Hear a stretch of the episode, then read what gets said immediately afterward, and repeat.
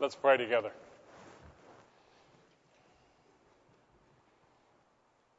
Father, each element of our worship is very significant. As we sing together, as we pray together, as we study your word. I ask, Lord, that your Holy Spirit that dwells in us who believe would now be very active. And that as we pray together, dear Lord, that you would reach down inside of us and bring people and situations to mind that you would have us pay attention to. Father, thank you for the opportunity. Thank you for hearing us and for allowing us to come to you as your children, safely in your arms forever and ever. What a beautiful God you are. A God that would love us. A God that would share his only begotten Son with us. A God that would redeem us through the shed blood of your Son.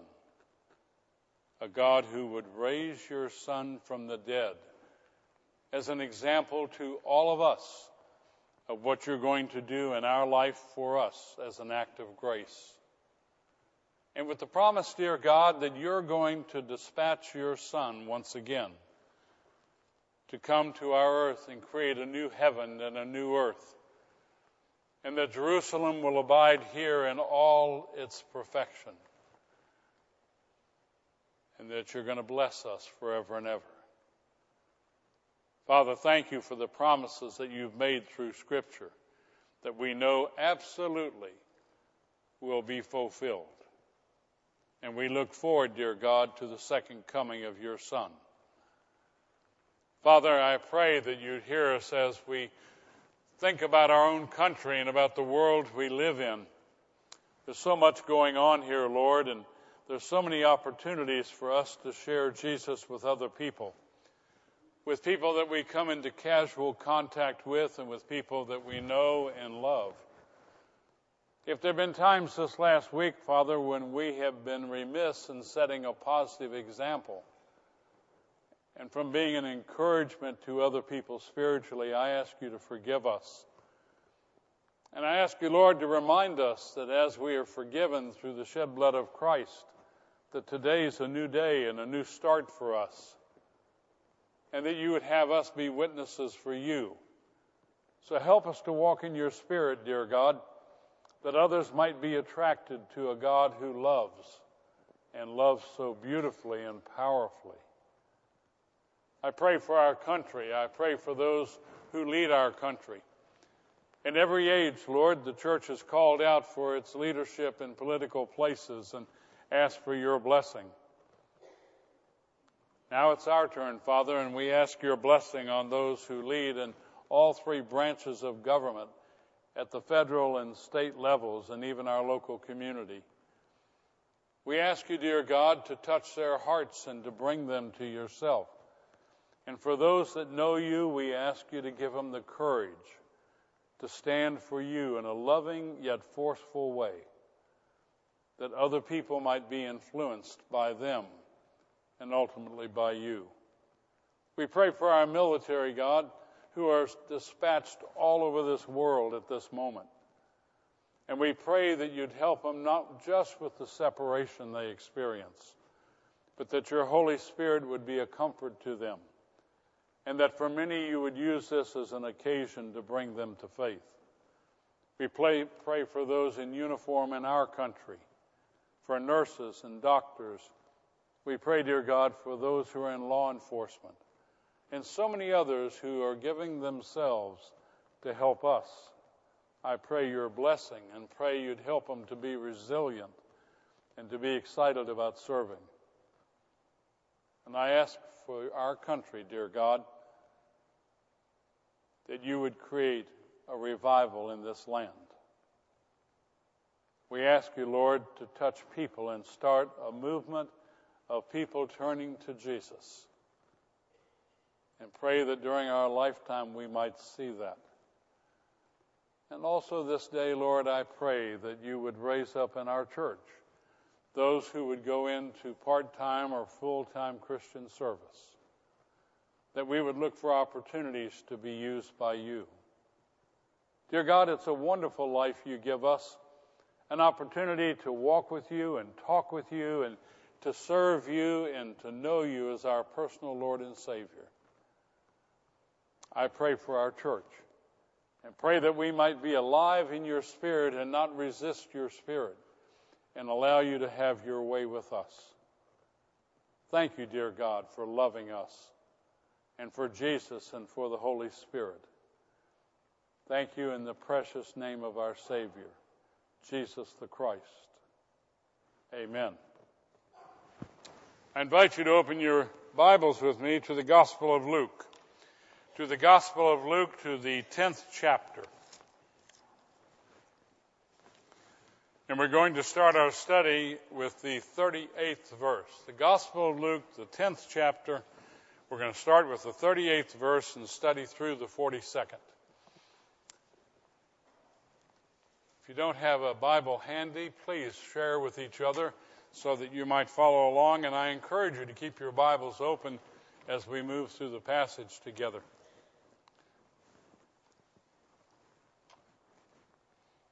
The Gospel of Luke, the 10th chapter, and we're going to start with the 38th verse.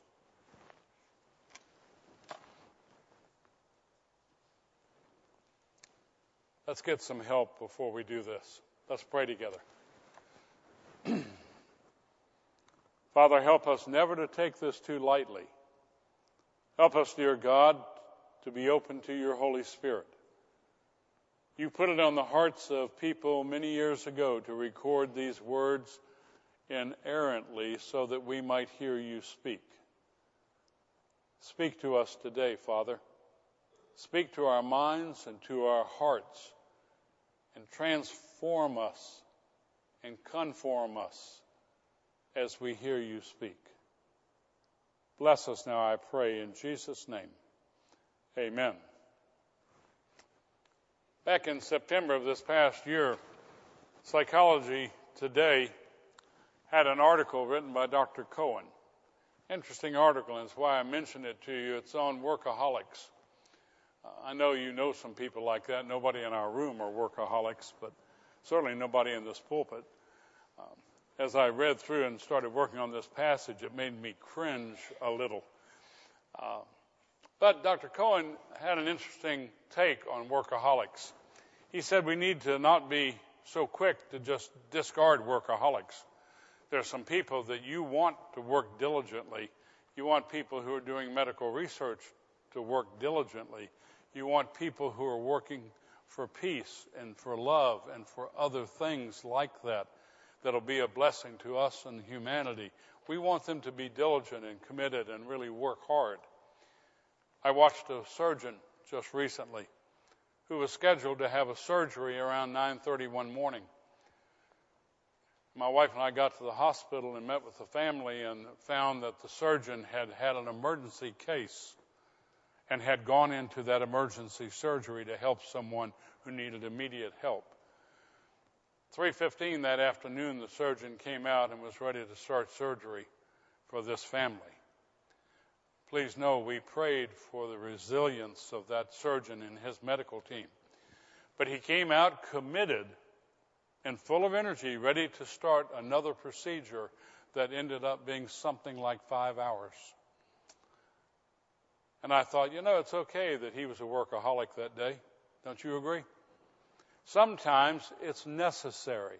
Sometimes God calls on us to use the talents and gifts He's given us to use them in an extraordinary way, and he makes us resilient.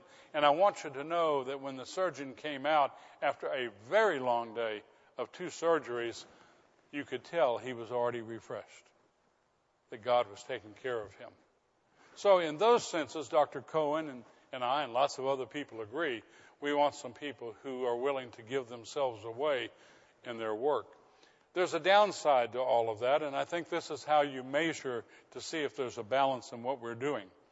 The downside is that some people use their work as an escape to get away from conflict, to get away from being responsible. And at that point, being a workaholic is not a good thing. For those who neglect other people and other situations, that they need to give themselves to, and they choose to withhold themselves and give themselves to their own pursuits, that's an issue also. I don't think that pleases God. So when you start talking about being a workaholic, there's some positives, there's some very real negatives. And as I talk to you about Martha and Mary, the sisters, I want you to ask yourself was Martha a workaholic in a positive or negative way? And then just kind of slip in behind that with a second thought Are you a workaholic? And if so, is it positive or does it have some negative aspects? That's your assignment. Please go about doing your assignment as we go through the passage. I want you to look with me at Luke, the 10th chapter, starting with the 38th verse, and follow along as I read and listen very carefully.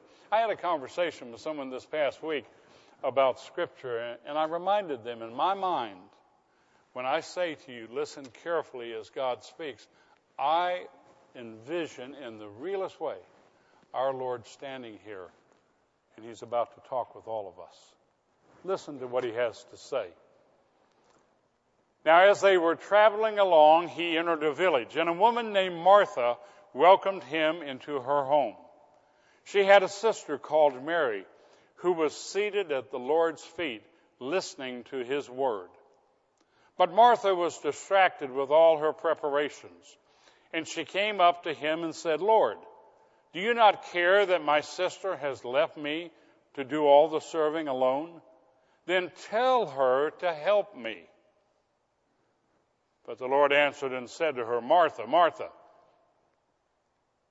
you're worried and bothered about so many things. But only one thing is necessary. For Mary has chosen the good part, which shall not be taken away from her. May God add his blessing to the reading of his word. When you look at the 38th and 39th verses, you see an introduction, the situation, and the main characters. It simply says that they, plural, were traveling along, Jesus and his disciples. They were traveling on the road to Jerusalem. And just outside of Jerusalem, a touch under two miles to the east, and on the backside of Mount Olivet, is a small village called Bethany. Long time ago, my wife and three children and I walked on that road. Like all of the Holy Land, they grow rocks over there. I've never seen so many rocks. But if rocks could talk, what a story they have to tell about that little village. There was a soccer game going on. Some boys just picked up and were playing in a pretty rocky field. They kicked the ball, and the ball came off the field and out into the road we were walking on. And our middle child, our son, Whaley, just looked at me. And I nodded, and he ran over. He was a soccer player. And he picked that ball up with his feet and dribbled it through those rocks and back up. And for about two or three minutes, he played soccer with those other kids. It's a beautiful memory for a daddy and a mama to have.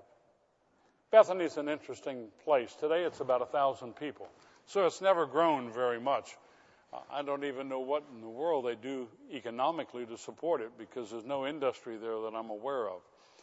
But it has a rich, rich history. And the history goes like this Mary and Martha lived there with their brother, Lazarus. Lazarus died. Scripture tells us that the sisters called for Jesus, that Jesus came to the town according to his time schedule, not theirs, and that he called Lazarus from physical death out of a tomb and they unwrapped the burial cloths, and he lived again.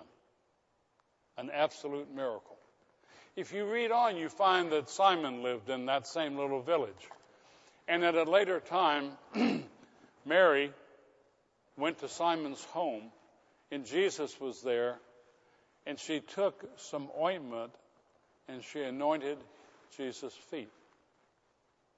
Well, we read about those accounts, and and we move on and, and we talk about what was actually happening, I had a thought, and I want to share it with you. Isn't it interesting that this little nondescript village of no real importance to anybody was chosen by God to work some very substantial miracles? And then during the last week of our Lord's life on earth, we are told that every night he went back to the little village of Bethany to sleep at night, and then back into the city of Jerusalem. Sunday, Monday, Tuesday, and Wednesday nights. The relationship with Mary, Martha, and Lazarus surely was some of what called him back there. But you know, for those things to have happened in that little village, it's an indication there were people in that village who were receptive to the things of God.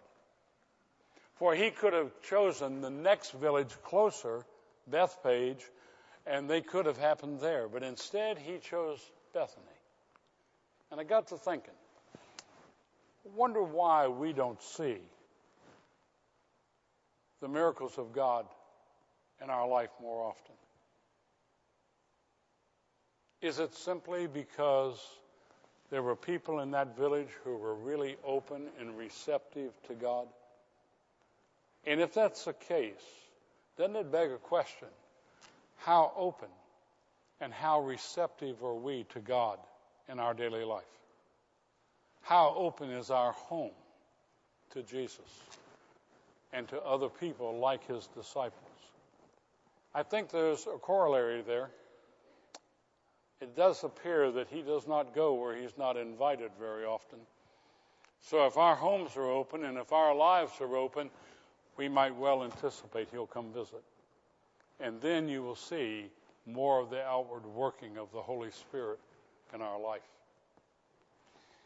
If you look on down just a bit more in verse 30, makes an interesting commentary on Martha. If you remember, Martha came running out of town. She greeted Jesus, invited Jesus to come to her home. There's that openness and receptiveness. She has a sister, Mary, and one might assume that they both went and sat and listened to Jesus. But because of the structure of the verse 39, it would seem that Martha had gotten up and walked away. And now she comes back to talk to Jesus. And in verse 40 it says, But Martha was distracted with all her preparation. And she came to him and said, Lord, do you not care that my sister has left me to do all the serving alone? Then tell her to come and help me. Distracted.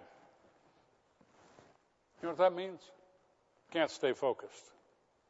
Sitting in the presence of the Savior, the Son of God, she got distracted. Listening to the Word of God, we don't ever get distracted, do we?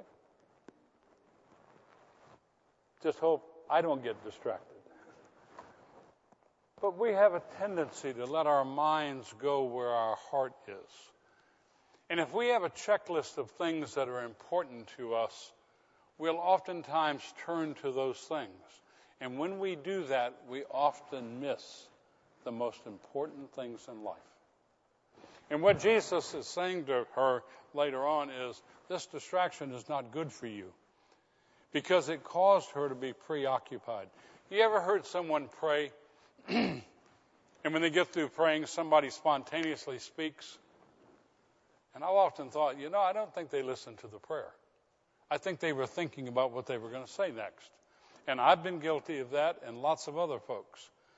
And I think what God wants is for us to take one thing at a time and to be focused on it and not to be so concerned about some of the other things in life. Not to be neglect, not to be irresponsible, but to get a balance in our life and the way we live our life. One of the things that happens when we're distracted, it affects us. It affects the way we look at each other. It affects the way we relate to each other. It affects what our expectations are. And if you start scratching at all of that and, and you get behind the veneer, you know what you find? That we have an expectation of how this life ought to be run, and we want everybody to get in conformity with that.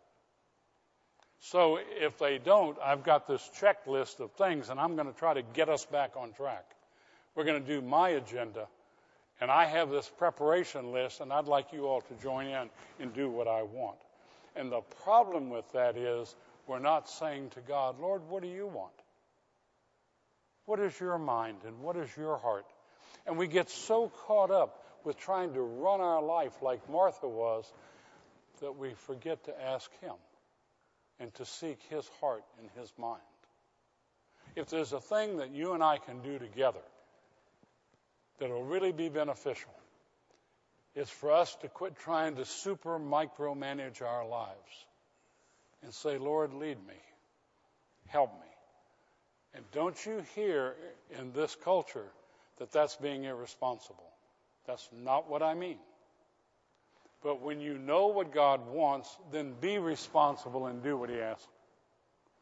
But quit trying to tell Him how this life is to be run. I think that's where Martha had a huge issue in her life. She was trying to get the Lord to come alongside and do what she wanted. I'll tell you about a down, downside to all of that. Many years ago, when Linda and I first got married, we lived in another town here in Georgia for about two and a half years.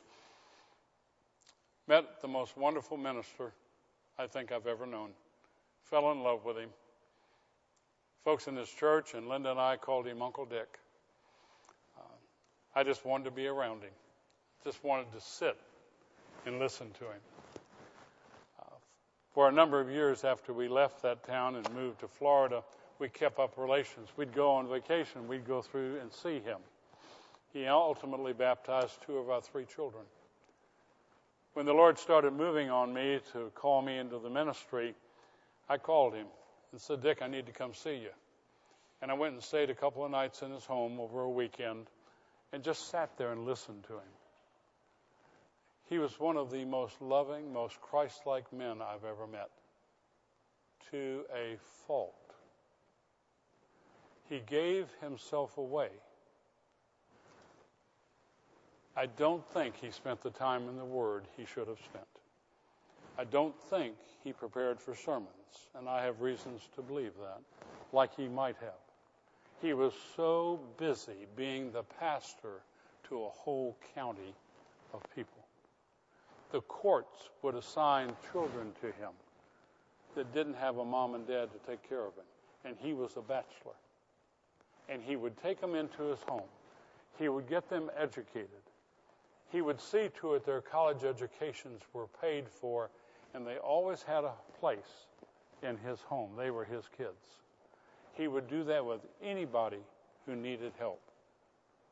Had cots down the back hall of his house, an unlocked front door, and 12 places set at a table in a bachelor's home. Anybody and everybody could come be at Dick's table or sleep in his house.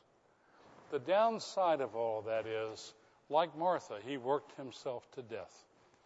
And by the time he was in his mid 50s, he was burned out because he didn't go to bed at night like most people. He lived on three or four hours sleep a day. And he got to the point that he had the early onset of what now we might call Alzheimer's. And by the time he was 57 or 58, his congregation, after about three decades, asked him to step down as pastor. God does not want us to disproportionately serve him. He wants us to do that in balance. And he wants us to grow spiritually every day so that we might, in fact, serve him more effectively but it's for him, and he's the one who does the ministry. He just happens to choose to work through us. If you look down at verses 41 and 42, you see Jesus' response. Martha is called out and she said, Hey, Lord, I want you to do what I want now. Tell my sister Mary to get up off her feet and get in the kitchen. Can't you just hear? It never dawned on her Mary might be doing the right thing. And that's the problem with being so distracted by our own agenda. We miss what's going on around us and what God might want us to do. Jesus responds, and he says to her, Martha, Martha. Now, I want you to know that's a gentle rebuke. And if you ever hear that from him, know it's a gentle rebuke. He's saying, I'm so disappointed in what you're doing. You missed it, Martha. You're trying so hard and you missed it. What Mary's doing is the right thing. What Mary's doing is she is absolutely responding to me. And then he says the key phrase You're so worried and you're so bothered that you missed it. Are you worried? Are you bothered? Is your life described best by saying, you know, when I'm awake, and sometimes I wake up doing it, I'm just really worried about life. I'm really worried about all that's going on. And I have to tell you, you need to let go. That's an indication that you are preoccupied with things that you can't fix.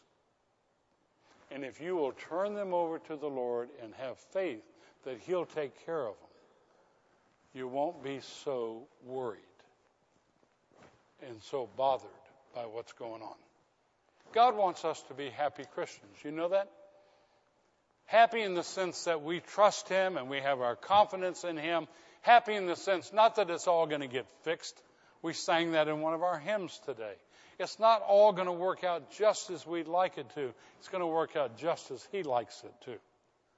And sometimes there's some hardship, and a lot of time there's joy. And He wants us to walk through this whole experience, trusting Him and with a smile on our face. Did you know you can smile and have a tear run down your face at the same time? The smile comes from the warmth of knowing Jesus loves you and He's in here. The tear is because you love and you care in times in life there's hurt. And somehow those need to coexist in us as we mature as believers. But if you are bothered a lot by other people and circumstances, and if you worry a lot and are anxious about things that you cannot fix, come to terms with that. Come to terms in your prayer closet. Come to terms in reading the scriptures. Come to terms by talking with someone who's the spiritual leader of our church and let them be of help to you. But don't go through all of life being worried and bothered. Am I preaching to the choir? Does that apply to anybody? A reformed grunt will do well. Hmm. Thank you. That's where we all are as much as we don't want to be. We get so caught up trying to supermanage everything. And God says, Come on now.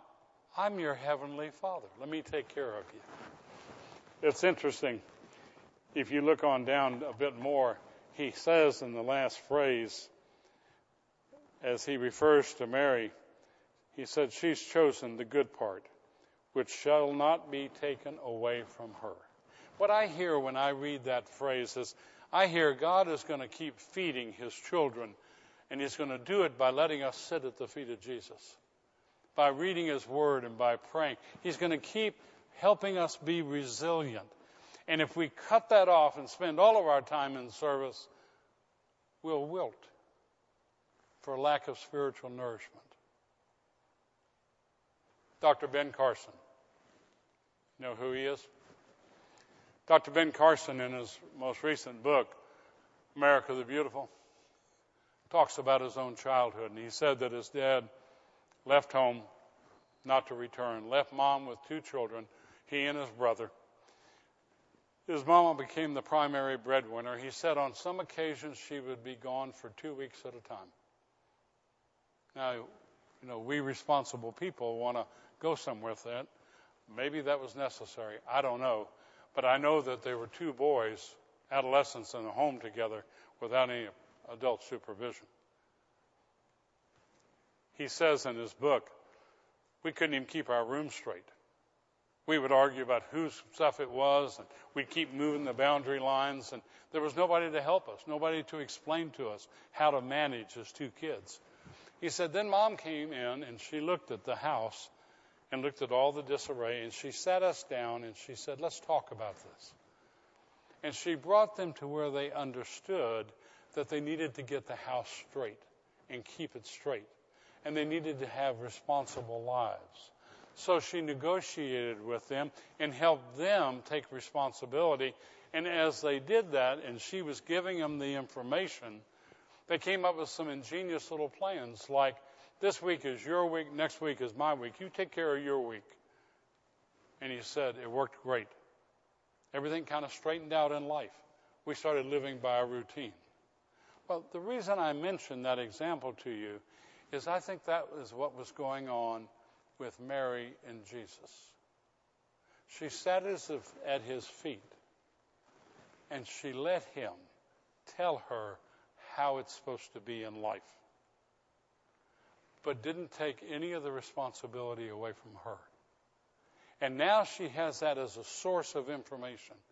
And she can take that, and with his help, through the Holy Spirit, she can start to apply principles that are taught in Scripture, and she can apply them to her life, and her life becomes orderly in the sense that she is more like God designed her to be. You got that? So, what happens to us?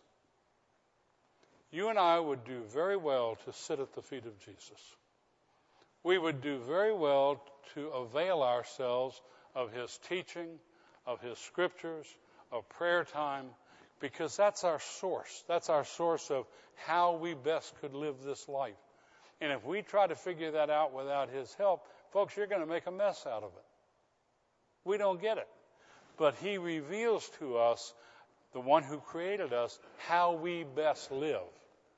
And as we receive that from him, as Mary was receiving it from Jesus, we, in a responsible way, take that and order our own lives to be in conformity with what God originally intended before sin came into this world.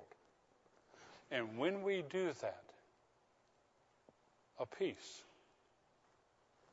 that you can't find anyplace else will start to reside.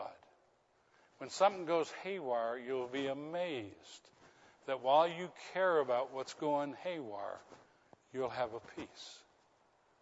And it's because the Lord Jesus Christ dwells in you, and He is your resource. And He tells us how to deal with every circumstance of life. And when we don't quite clearly understand, you know what He does? He goes before us with His Holy Spirit and clears the way so we can just kind of fumble along and still experience what He wants. That's how much He loves us. So, Mary or Martha? Was Martha a workaholic in a positive or a negative way? Most folks say in a negative way. I think there's some virtue in what she did, but I think it got terribly out of balance. And the balance is what's so important. She needed to spend her time at the feet of Jesus, learning from him, and then she needed to serve him. How about you? Are you a workaholic in a positive or negative way? Are you getting adequate nourishment spiritually so you can live your life? That's what God wants for us. That's why He gave us this book to help nourish us and help us live our lives in a fruitful way. If any of that rings true to you, any of that just kind of tugs at, you, say something to me or turn to somebody who can be of help. And together, let's sit at the feet of Jesus together and let's serve him in a healthy way together. Got it? Let's pray together.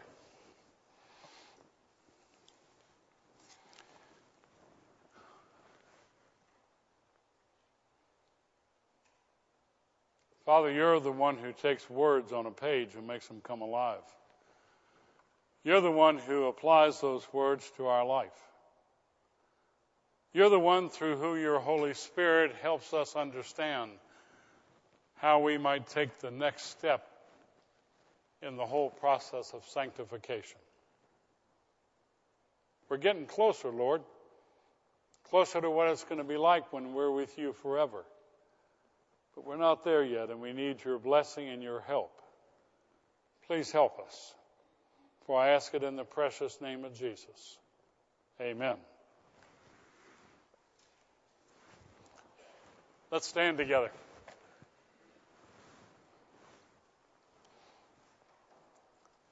I know something for sure. I don't have a clue what's going to happen in your life or my life this week. I know we got some plans, but we don't know what's coming, do we? Something very beautiful, something very meaningful, a miracle of God that you will see and you will identify with. Maybe some challenges also. They do come along. I know something else. If we will feed at the feet of Jesus, we'll be okay. Amen. God bless you and God keep you, my friends. May you feel the power of His Holy Spirit and walk in His gentle arms and know He loves you. God be with you. In the name of the Father, and the Son, and the Holy Spirit.